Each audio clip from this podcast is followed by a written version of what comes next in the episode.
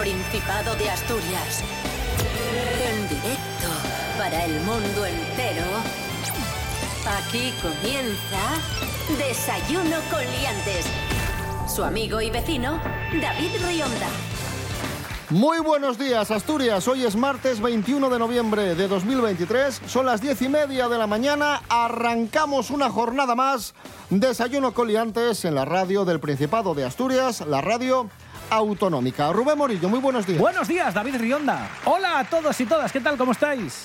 Un día como hoy de 1990, hace exactamente 33 años, Nintendo lanzaba al mercado la Super Nintendo Entertainment System. ¡Wow! Vaya prestoso. Esto ha sido una efeméride. ¡Eh! ¡Yay! Joder, qué friki eres. Desayuno con liantes, ay, lere, lere, lere. Desayuno con liantes, ay, lere. Desayuno con liantes, ay. Desayuno con liantes, ay.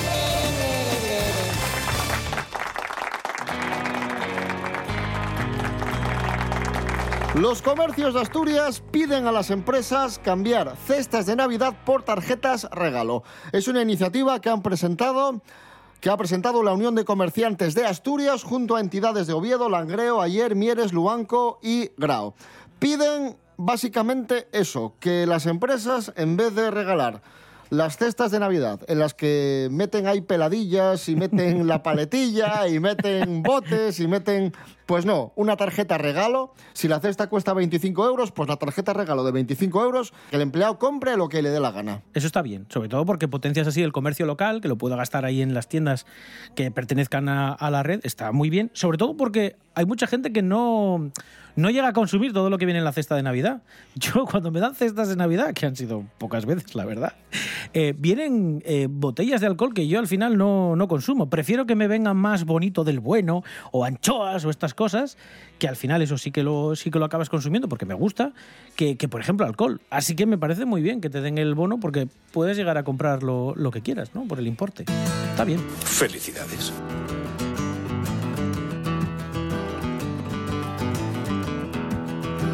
Y hablando de cestas de Navidad, en el asador El Paisano de Utrera están sorteando estos días la cesta de Navidad más cara de España. Una cesta que no tiene jamón, ni turrones, ni estas cosas. Tiene nada menos que un piso, Como un piso. sí, un apartamento en Sanlúcar de Barrameda, autocaravana, dos coches. Esto la cesta, ¿eh? No, pero, pero a No, no, no. No me estoy enterando. ¿Que eso lo lleva una cesta? Lo lleva una cesta. La cesta está valorada en 750.000 euros.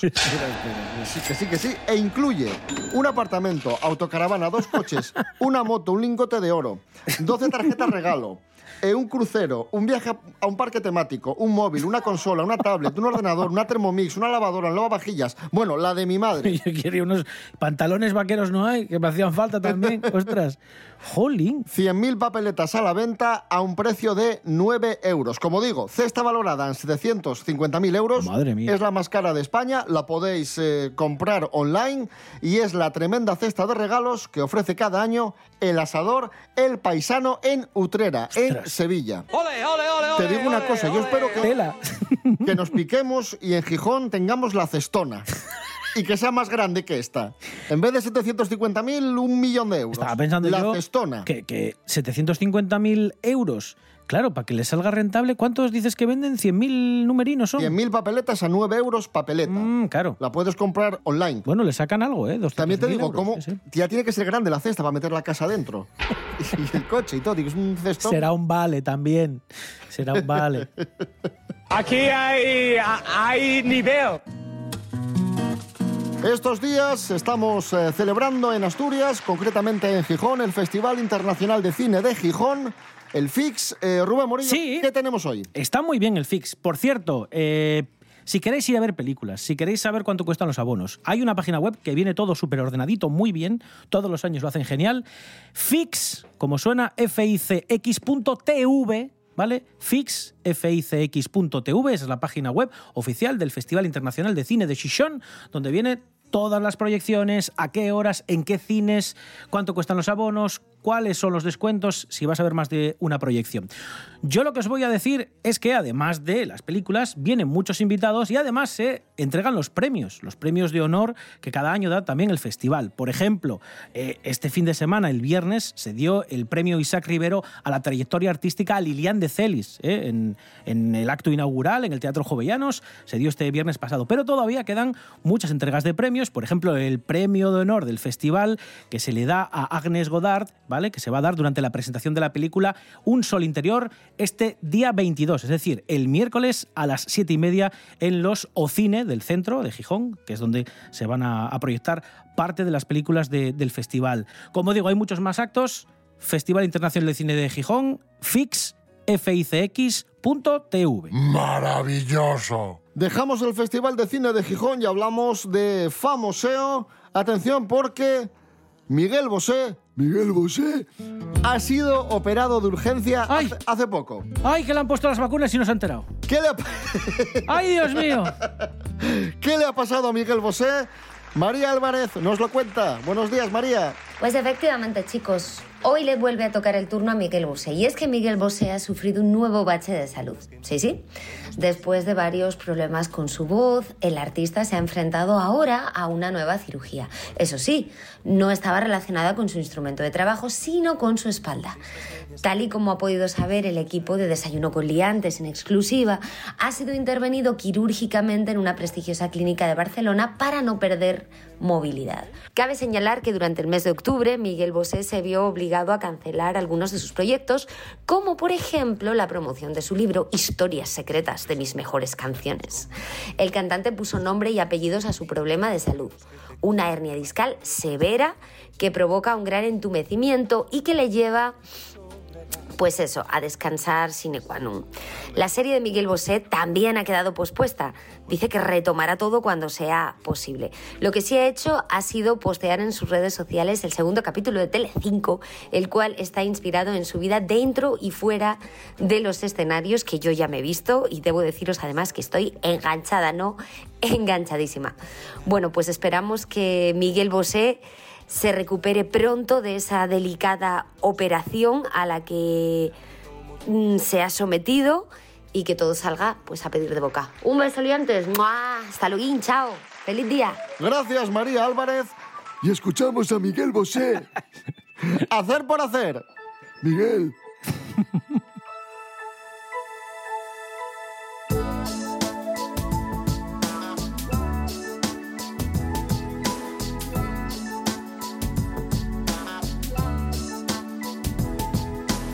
noche que yo quiero la pasaba yo en tus ojos, acechando algún momento para empezar a hacer destrozos. La noche de promesas que propones descubrir puede ser tan indecente que me apuesto lo que no voy a cumplir.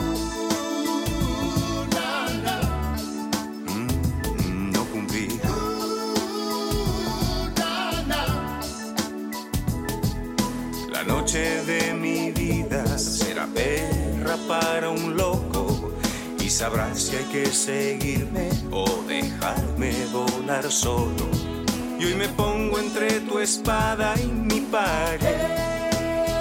No sé si hacer o más bien saber hacerlo mal o hacerlo bien, hacer por hacer solo para deshacer lo que nunca se hace.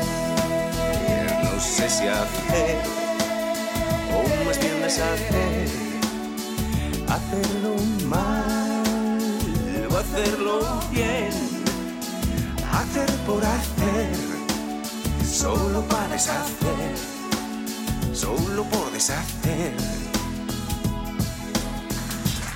Hoy 21 de noviembre celebramos el Día Mundial de la Televisión, una jornada proclamada en 1996 por la Asamblea General de las Naciones Unidas con el objetivo de promover el intercambio mundial de programas sobre paz, seguridad, desarrollo económico y cuestiones sociales y culturales. Y vamos a hablar de la historia de la tele. Solemos hablar de la historia de la tele, pero de la historia de la tele como medio de comunicación. Pero pocas veces hemos hablado de la tele como, como aparato, el televisor.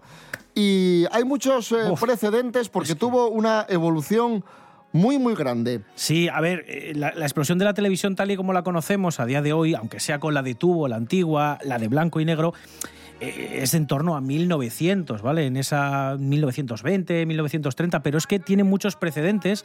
Hay muchos investigadores físicos que intentaron desarrollar toda la tecnología que está O dentro de las televisiones. No es que la televisión se inventase y apareciese de un día para otro, fue una evolución. Claro, claro. Aquí eh, hay una invención de, un, de una cosa que se llama el disco de Nipkow, que inventó un físico que se llamaba Paul Nipkow, que fueron combinando cosas tan sencillas como un disco, imagínate un disco, un- un- una especie de galleta gigante, perforada con miles y miles y miles de agujeritos por los que pasaba la luz. Eso se combinó con muchas otras tecnologías y lo que hacía era dejar pasar la luz, que luego fue la electricidad directamente, y lo que hacía era proyectar imágenes de forma secuencial en una pantalla que se llamaba aquello de la pantalla catódica, que llamamos ya con las de tubo, pero, pero para que te hagas una idea y resumiéndolo muchísimo, es como si cogemos, el inicio de la tele es como si cogemos una cuadrícula de, ponte, 64 filas y 64 columnas, y en cada puntito de esos ponemos una bombilla. Y según cómo encendamos las bombillas, unas encendidas otras apagadas, podemos formar una imagen con puntitos, pero formamos una imagen. Hasta que al final la televisión de tubo eh, explotó con aquello del blanco y negro y de las líneas que se proyectaban sobre esta pantalla que hacía de retina y que mantenía las imágenes en un momentito en la pantalla para que tú las pudieras ver. Pero realmente no había imágenes completas, ¿eh? No eran como fotos. Eran simplemente puntitos que se encendían muy rápido en un sitio y otro de la pantalla, pero formaban una imagen. Es ciertísimo. En la televisión de tubo se difuminaban las cosas, no te percatabas de ciertos efectos o, o- o de cosas que te parecen hoy día un poco cutres, pero en Blu-ray ya, pues la cosa cambia bastante. Pero bueno, ya lo que hay. Ya lo que hay. Hoy Día Mundial de la Tele, ya sabéis que aquí en Desayuno con Liantes eh, somos muy nostálgicos, nos gusta mucho la televisión de los años 80 y 90, porque es la televisión con la que nos eh, criamos, y recordamos con, con mucho cariño programas eh, discutidos, discutibles, pero que tenían su encanto y tenían mérito, calidad y creatividad. Reivindicamos mucha de esa televisión que ha sido denostada, y que yo creo que es eh, justo reivindicar. Por ejemplo, nos vamos a los años 90, mediados de, de los 90, el programa Esta noche cruzamos el Mississippi de Pepe Navarro fue un programa bastante extraño y estrambótico que muchos consideran hoy día pues una una basura, pero que es un ejemplo de cómo podían integrarse y convivir contenidos muy dispares, porque Pepe Navarro de repente daba paso a un reportaje de humor, de repente a un suceso de lo más truculento, después a un personaje súper friki, a una tertulia extrañísima, y, y todo cabía en el mismo, en el mismo espacio. La verdad que era, que era un programa muy curioso y, y ya te digo, en algunas, en algunas cosas ejemplar. Y en este programa irrumpió un reportero calificado como el reportero total que se hizo célebre, que se puso de moda, que tuvo muchísimo éxito por su estilo faltón, porque él iba a la calle, se ponía faltoso con la gente, la gente le entraba al trapo y era muy divertido. Vamos a recordar a Santiago Urrialde, el reportero total. Buenas tardes, señora. ¿Qué? A, a un pase de modelos, ¿no? ¿Cómo ve usted el problema de la, eh, la juventud? El día de mañana, ¿qué va a ser de, de estos jóvenes? ¿Cómo... Que conteste. Deja al niño en paz, que le he preguntado a usted. ¿Cómo ve usted el problema? ¿Lo, lo va a superar? ¿Ya va a estar, va- ¿Se va a entrar al, al alcoholismo como usted o, o- o por el contrario va a seguir viviendo de la... Fenomenal, fenomenal. La gente cogorza por las calles. ¡Hala, venga! A Esos, esos silencios coche, eran Santiago Realde poniendo caras, haciendo burlas muecas a la gente a la que paraba y le preguntaba. ¿eh? con el coche. ¿Cómo se siente uno al no tener ni, ni un duro para pagar la avería? De puta madre. ¿Tú crees que esto es bonito? Ahora, el cachondeo. ¿Usted cómo, cómo lo, lo ve? ¿Le, le parece bien que el chaval haya... No preguntaba nada. ¿eh? Es que realmente, realmente era eso, no, no preguntaba nada y simplemente pues iba a provocar. a- Sí, sí, sí, sí. Era, era muy gracioso. De todas formas, eh, estoy viendo aquí, porque yo pensé que las primeras apariciones habían sido en Esta noche cruzamos el Mississippi, pero según la Wikipedia, que, es, que lo sabe todo, dice que ya había eh, tenido pequeñas apariciones, pequeños papeles en El Día por Delante, otro programa de Pepe Navarro. Ah, es sí, los- anterior. Que es del Sí. 89, sí, sí, Sí, que, sí, es, sí. que es- que es Pero eso era televisión española, ¿verdad? Sí, eso es televisión española, eso es. Sí, sí. Que era el matinal de, de televisión española con Pepe Navarro, que ya tenía un poco este tono, ¿eh? este tono de integrar contenidos eh, dispares. Hemos eh, rescatado una tertulia entre videntes o presuntos videntes y el padre Apeles. Y ahí se monta un pifostio impresionante porque el padre Apeles, que además también era bastante provocador, se mete con los videntes, los videntes contestan y bueno, se monta ahí un lío impresionante. Suponemos que todo el mundo sabe quién es el padre Apeles. Sí, hombre, el padre Apeles fue el cura más famoso de la De la televisión en los Sí, sí, 90. Sí, sí. señor, sí, señor. A ver, a ver, a ver la disputa. Que la evidencia no solamente está para la manía que tenemos todo el mundo de predecir y predecir el futuro.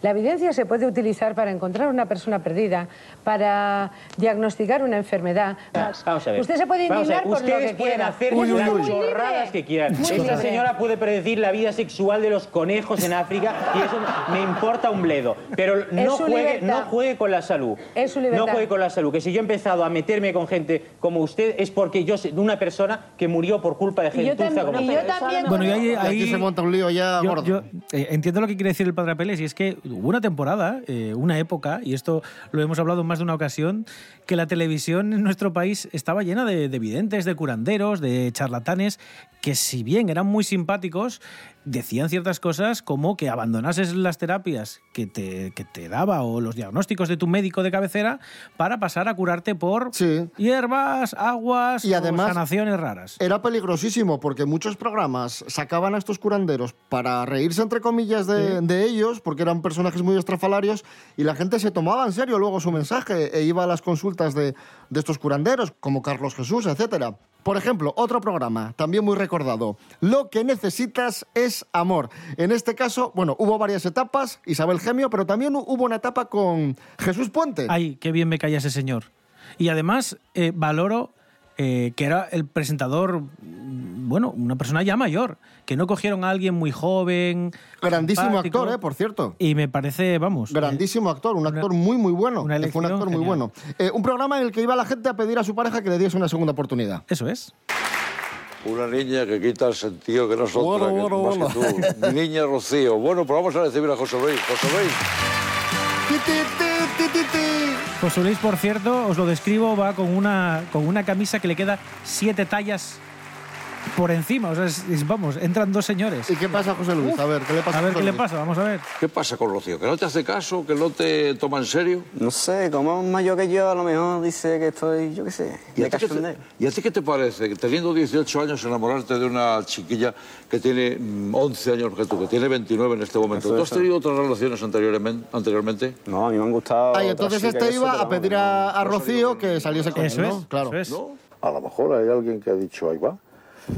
Qué bien me cae Rocío. Vamos a verlo. A ver, a ver, a ver. Ahí va, ahí va, ahí va el vídeo.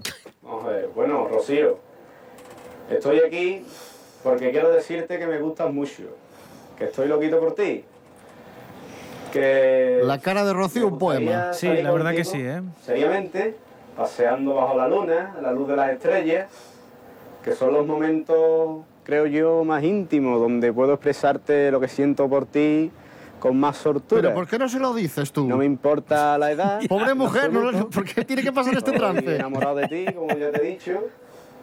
Y nada, que espero tu opinión. A ver, a ver, ¿qué opina? ¿Qué opina Rocío?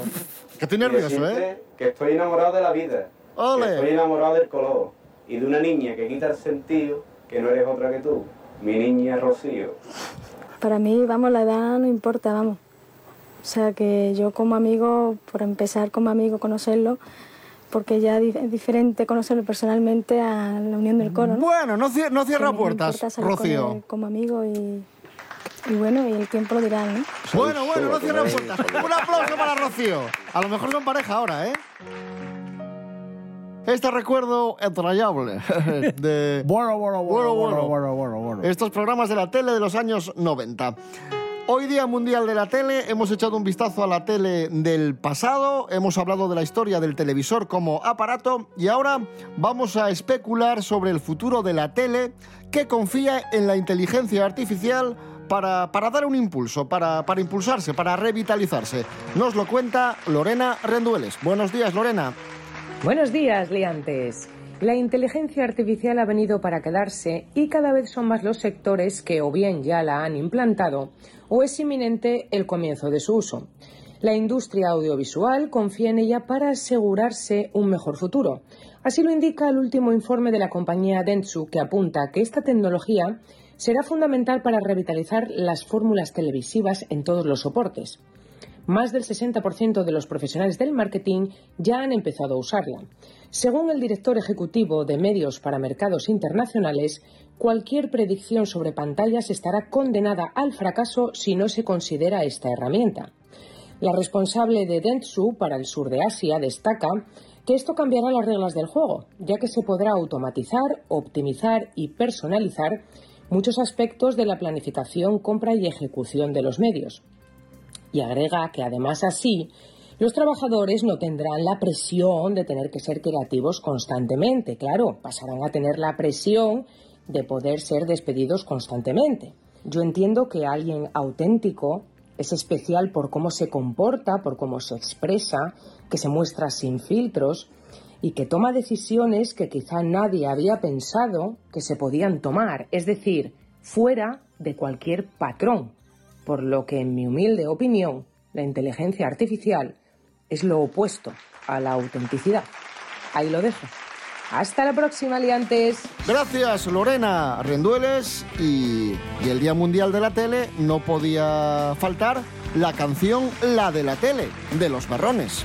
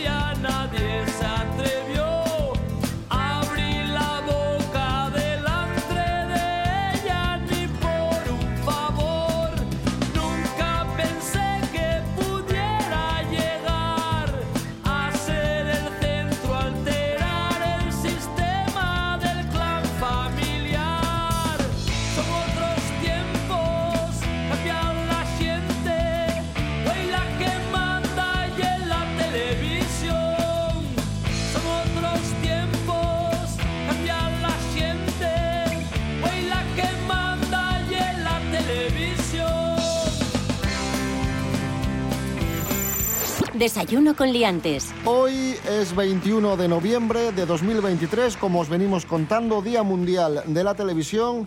Y ahora están con nosotros eh, una actriz, Virginia Rey, buenos días. Buenos días, Virginia King. Queen- Virginia Queen.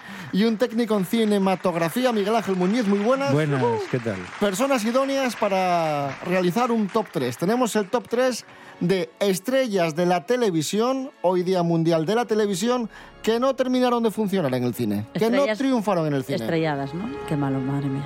Número 3. A ver. Elizabeth Berkley. ¿Y ¿Quién es es? Elizabeth Berkley? Eso, eso. Es una de las actrices de Salvados por la Campana. Tuvo una oportunidad muy importante a mediados de los 90 en la película Showgirls de Paul Verhoeven y después tuvo más oportunidades. De hecho, trabajó con Oliver Stone, con Woody Allen. ¿Qué le pasó a Elizabeth Berk- Berkley? ¿Por qué no terminó No de...? sé. Lo de Woody Allen no, no tenía ni de idea arrancar. ¿Mm? Sí, sale en La maldición del escorpión de Jade, Mm. que hace de la secretaria del que es como un detective privado, y ella es como la secretaria. A ver, es curioso porque ahora Showgirls sí es como de culto. O sea, en su momento como que la defenestraron y tal, pero ahora la película está como muy bien considerada. De hecho, hacen como proyecciones cada poco tiempo de la peli y ella va ahí como a presentarla y tal. Claro, claro que- O sea, que, Mm. que es como que volvió otra vez a estar de moda. A ver, es que también es complicado, porque realmente hay actrices ahí a patadas al final. ¿qué te voy a decir?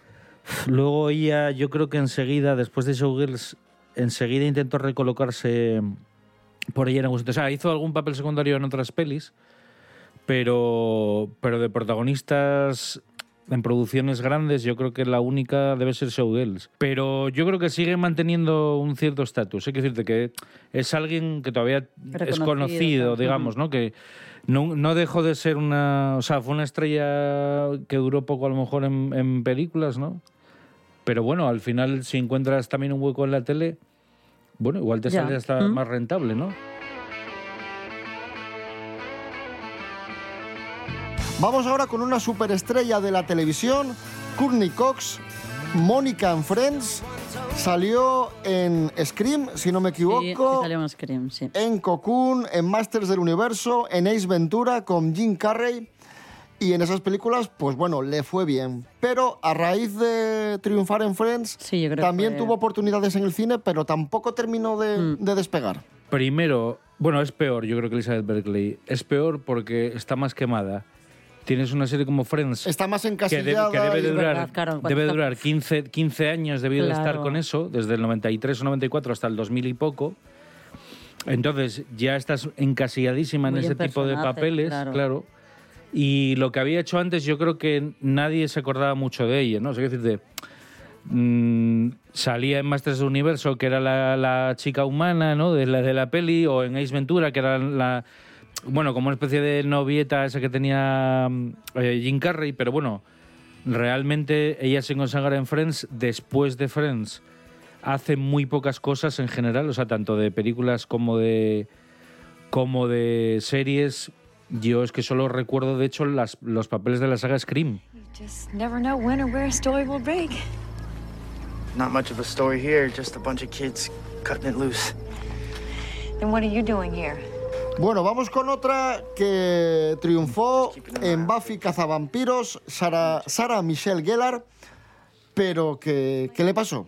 Que no salió de ahí tampoco, ¿no? Yo creo que menos incluso, ¿no? Tuvo alguna peliculilla por ahí, pero este, este quizás es el caso de actriz que sí es una estrella de la televisión, pero que no... A ver, es que además lo de Buffy Vampiros es un poco extraño porque realmente viene de una película, ¿no? Hay una película del 92 que se llama Buffy Vampiros que sale Luke Perry, el de Sensación de Vivir, y la protagonista es una actriz, Christy Swanson, que le pasó un poco lo mismo, que en los 80 tenía proyección de estrella y en los 90 se murió su proyección de estrella.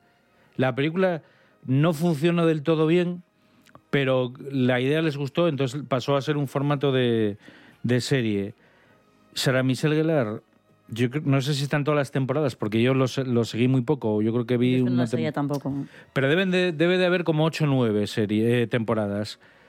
Y fuera de eso, mm, claro, ha hecho ha seguido haciendo series, ¿eh? eso sí, ha hecho unas cuantas series y tal. Ha hecho trabajos de doblaje también. Claro, ha hecho- película- ha hecho en películas de animación, pero yo películas lo más relevante es que le recuerdo es una que hizo mm, con Sean Patrick Flannery, que era el joven Indiana Jones, que era una película sí, tipo las de Jennifer Aniston, Mm. que se llamaba Seducción a la carta o algo así. Ni idea. Y era como que ella. mm, Bueno, era como la típica mierda esta de que tenía. Él. Creo que ella tenía un restaurante o era una cocinera como muy top y tal.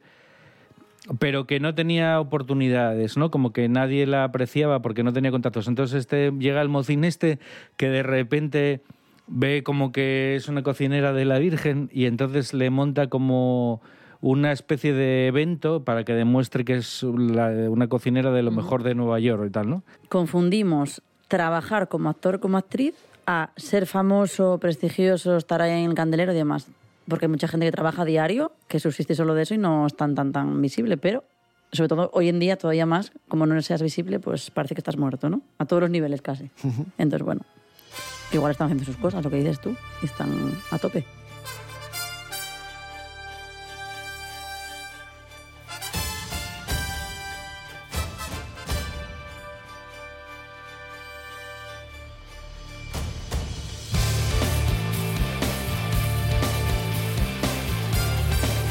Nos vamos, amigos, amigas. Volvemos mañana miércoles a las diez y media de la mañana. Rubén Morillo. David Rionda. Hasta mañana. Hasta mañana. Miguel Ángel Muñiz, gracias. Venga, chao.